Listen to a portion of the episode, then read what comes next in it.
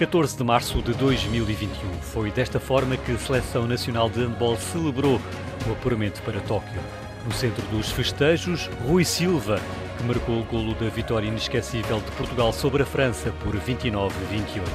Um golo de uma vida dedicado ao eterno Alfredo Quintana. A Antena 1 estava lá e contou tudo em direto. Consegue Rui Silva partir para o contra-ataque, está na cara do gol e marca! Marca Rui Silva a 4 segundos do fim, 3, 2, 1, vai terminar a partida. A bola entra, a bola entra na baliza de Portugal, mas eu creio que o eu creio que a buzina terá uh, tocado e Portugal ganha o jogo no último segundo. Portugal é uma vitória absolutamente extraordinária.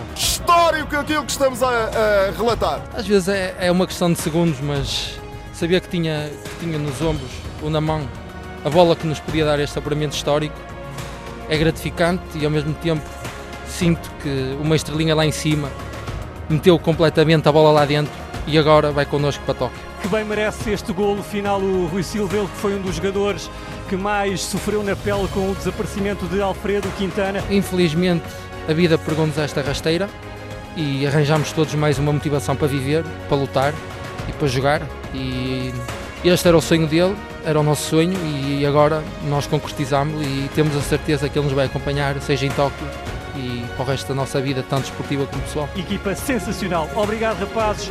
Obrigado, handball. Obrigado, Heróis Mar.